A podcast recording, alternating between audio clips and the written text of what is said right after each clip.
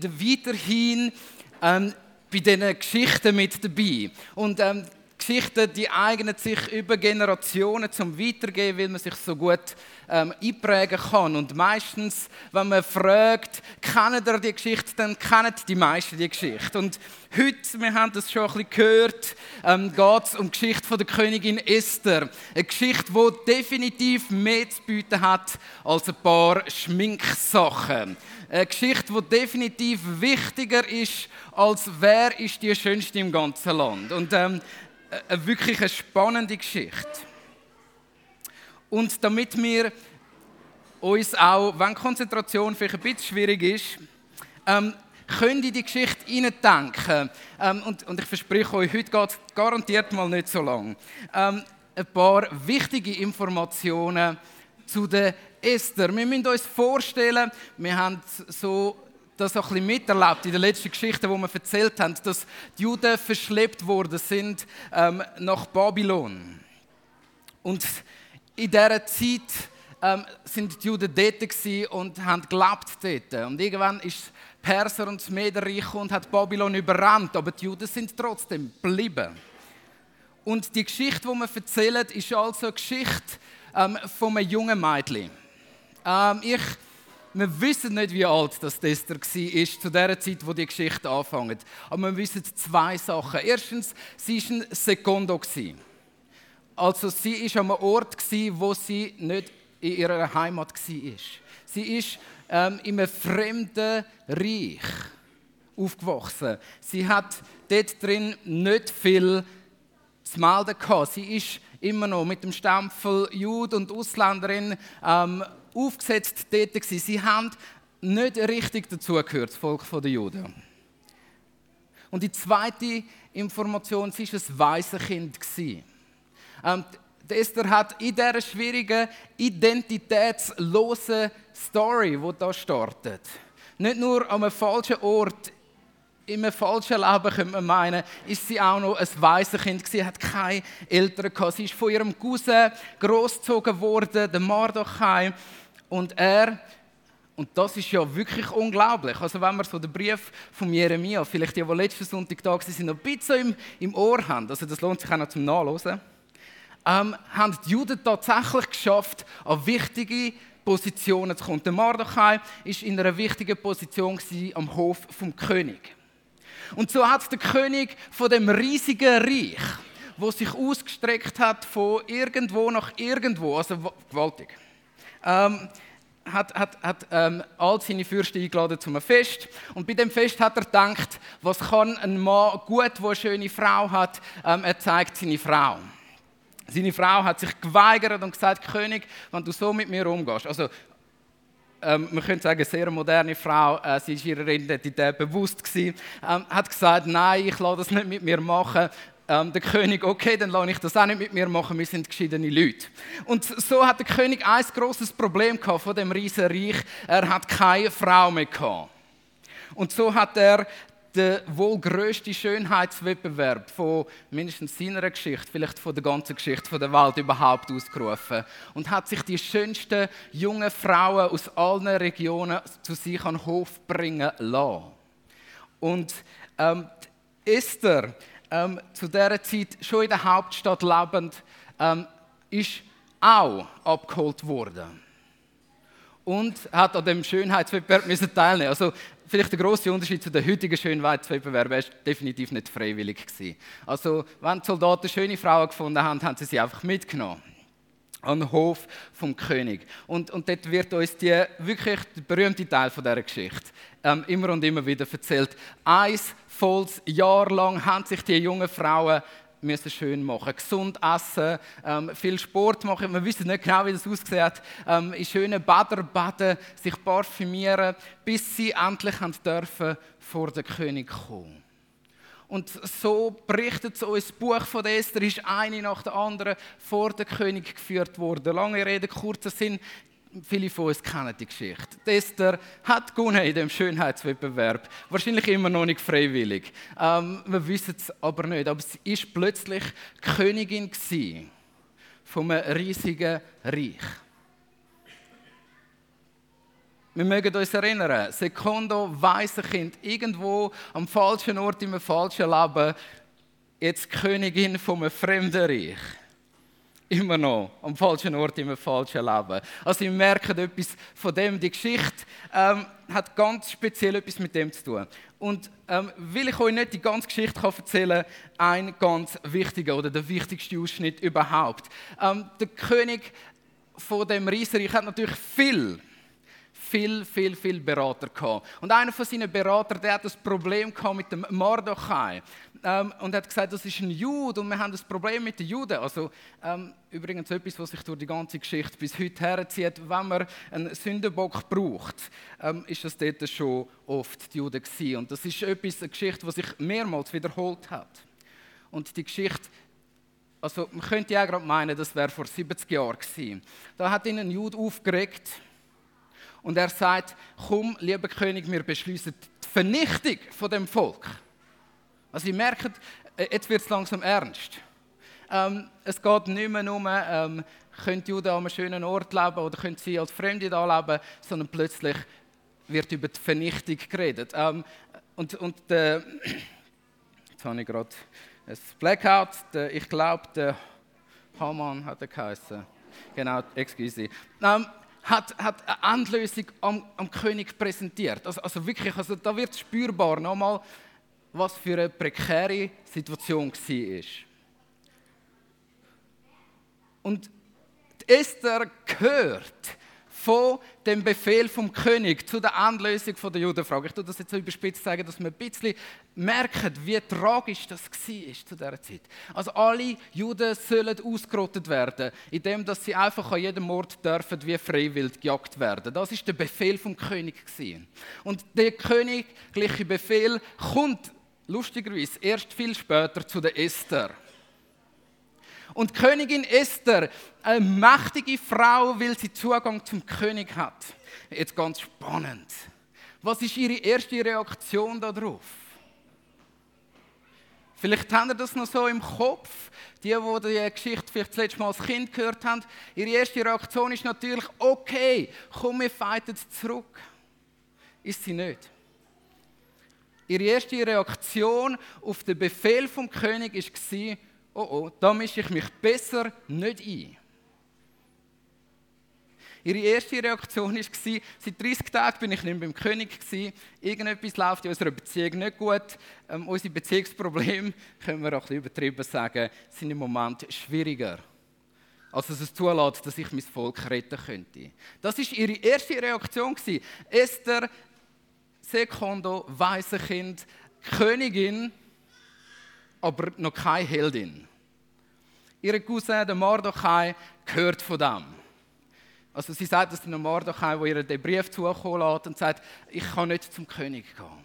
Und dann kommt der zentrale Vers von dem Buch, der ist die Mitte von dem Buch. Sowohl ähm, im Estherbuch selber, wenn man es lesen, ist es genau in der Mitte, wie auch thematisch. Und der Mordechai, der sagt den wichtigsten Satz in dem ganzen Buch. Also dort sagt Esther Mordechai, nochmal zur Erinnerung, ich kann nicht zum König gehen, das ist zu gefährlich im Moment. Und dann sagt die Bibel, Esther 4, Vers 12. Als nun Esthers Worte dem Mordechai mitgeteilt wurden, da ließ Mordechai der Esther antworten.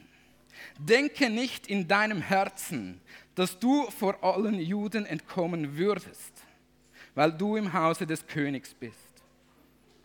Denn wenn du jetzt schweigst, so wird von einer anderen Seite her Befreiung und Retten für die Juden kommen. Du aber und das Haus deines Vaters werden untergehen. Also kein einfaches Wort.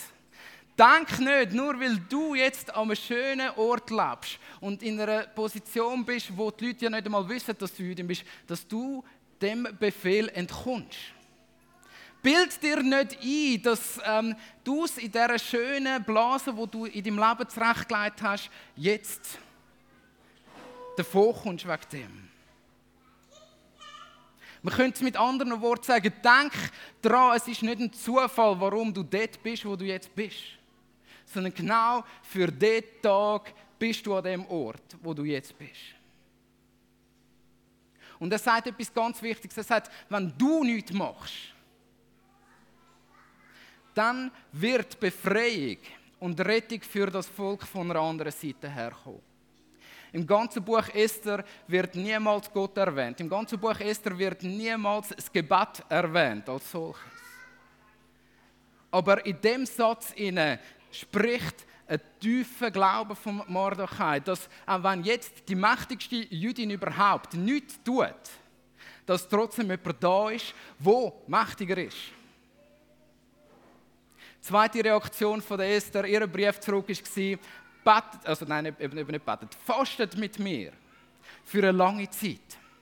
Und dann will ich es wagen, zum König zu gehen. Und sie ist zum König gegangen und ähm, also wirklich ein äh, Krimi sondergleichen ähm, für wir haben die Geschichte viel zu viel gehört, um zu wissen, wie spannend die eigentlich sind. Ähm, passiert. Dreimal laden sie den König zum Essen ein und sie schafft es zweimal nicht, ihre Bitte zu sagen. Obwohl der König jedes Mal sagt, Esther, ich habe dich unglaublich gern, wünsche dir doch, was du willst. Und beim dritten Mal sagt sie, ich wünsche mir, dass du deinen Befehl zurücknimmst. Der König sagt, das kann ich nicht, aber ich kann einen neuen Befehl herausgeben, dass die Juden sich dürfen wehren. Und, und ein unglaubliches Massaker fängt an, so eher ein unbekannter Teil äh, in der Kindergeschichte und das ist auch gut so. Ein unglaubliches Massaker fängt an, wo die Juden angegriffen werden, verteidigen sie sich und sind gerettet, weil sie das dürfen. Die Esther eine absolut nicht prädestinierte Person zum Königin werden wird, Königin. Sie kommt an einen Ort her, wo sie Einfluss hat auf einen Mann, wo alle Einfluss von der Welt hat zu dieser Zeit. Und heute Morgen ganz einfache, simple Gedanken für uns. Erstens, ähm, als Christen sind wir immer wichtig an dem Ort, wo wir sind. Wir sind, wir sind wichtig an dem Ort. Wir, egal in welchem Kreis wir uns bewegen, egal ob wir Einfluss haben auf mächtige Leute, egal ob wir Einfluss haben auf irgendetwas, aber der Ort, wo wir sind, das ist ein wichtiger Ort. Weil wir Botschafter sind vom höchsten Gott. Und weil wir einen Auftrag haben, dieser Welt gute Nachricht zu bringen, an dem Ort, wo jeder von uns ist. Es ist wichtig. Man könnte in dem Wort vom Mordechai sagen, wenn wir dann wenn wir wieder merken, oh, ich sollte an dem Ort, wo ich bin, eigentlich Licht und Salz sein für die Welt, können wir sagen, oh, schau, es gibt so viele andere Christen, die sollen das doch machen. Und dann äh, lassen wir uns den Mardachai das ein in Erinnerung rufen und sagen, denk dran, nur weil du dir eine schöne Welt aufbauen hast und vielleicht an deinem Arbeitsplatz ganz schöne Beziehungen hast, denk dran, ähm, es ist nicht weniger dein Auftrag jetzt, jetzt etwas zu sagen oder weil du in deinem Freundeskreis so ähm, dir langsam so Freundschaft aufbauen hast, die wenigsten wissen so, dass, dass du im Glauben unterwegs bist. Ähm, dann lassen wir uns den Mardochai sagen, du wirst nicht verschont da drin. Niemand von uns kann sich ausnehmen von dem Auftrag, an dem Ort, wo wir sind, Salz und Licht sind. Ihr sind wichtig. Das Zweite ist, wir können etwas verändern. Das ist etwas, wo, wo, wo man manchmal so auch als Christ auch ein bisschen fatalistisch wurde, findet, ja Gott muss Veränderung schenken. Ist auch so.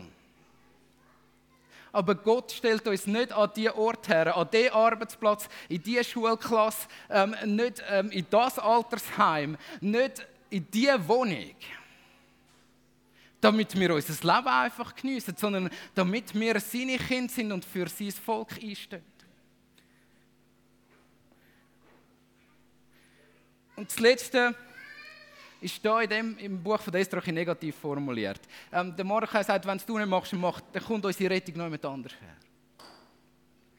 Und ich sage euch eins, und das ist meine tiefste Überzeugung als Pastor, Gottes Reich bricht in die Welt hinein. Und Gottes Rettung kommt zu den Menschen von unserer Zeit und da bin ich schwer überzeugt davon. Und Glaubt daran, ob ihr jetzt den Unterschied macht oder nicht an eurem Arbeitsplatz. Gottes Reich wird ihnen brechen. Das ist meine Überzeugung. Durch Gebet, durch Leute, die Einfluss haben und den Einfluss nutzen, durch Gott selber. Aber um Himmels Willen, ich will dabei sein, wenn das passiert. Ich will in der vordersten Reihe sein und sagen, ich bin mit dabei gewesen, wo Gott mich an den Platz gestellt hat, wo ich drinnen hocke. Dass ich einen Teil von seinem Reich vorwärts bringen an dem Ort. Und das ist das Positive. Wir, also ich, und ich glaube auch als wir als Gemeinde, wir wollen dabei sein, wenn sein Reich immer wieder in unser Leben, aber auch in unser Dorf hineinbricht.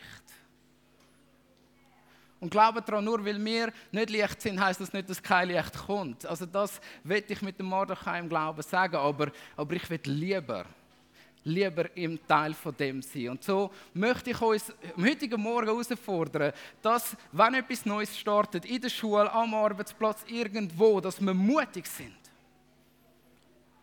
Und mit dem Wissen, dass wir dort Change bringen können, weil Gott mit uns ist. Ich bete. Vater im Himmel, wir loben dich und wir ehren dich. Dass du ein Gott bist, der uns nicht alleine lässt. Dass du ein Gott bist, der uns beauftragt hat und an einen Ort hergestellt hat, wo wir sind.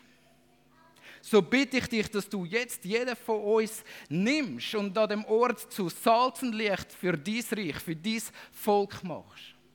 Jesus, wir wollen sehen, wie Rettung reinbricht und Jesus, ich will an der vordersten Front mit dabei sein, wenn das passiert.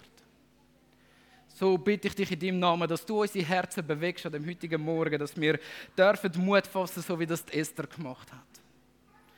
Und deinen Namen groß machen in unserer Zeit. Und so dazu beitragen, dass dieses Reich ähm, an gewaltigem Wachstum vorwärts nimmt. Danke, dass du da bist und dass du mit uns bist. Amen.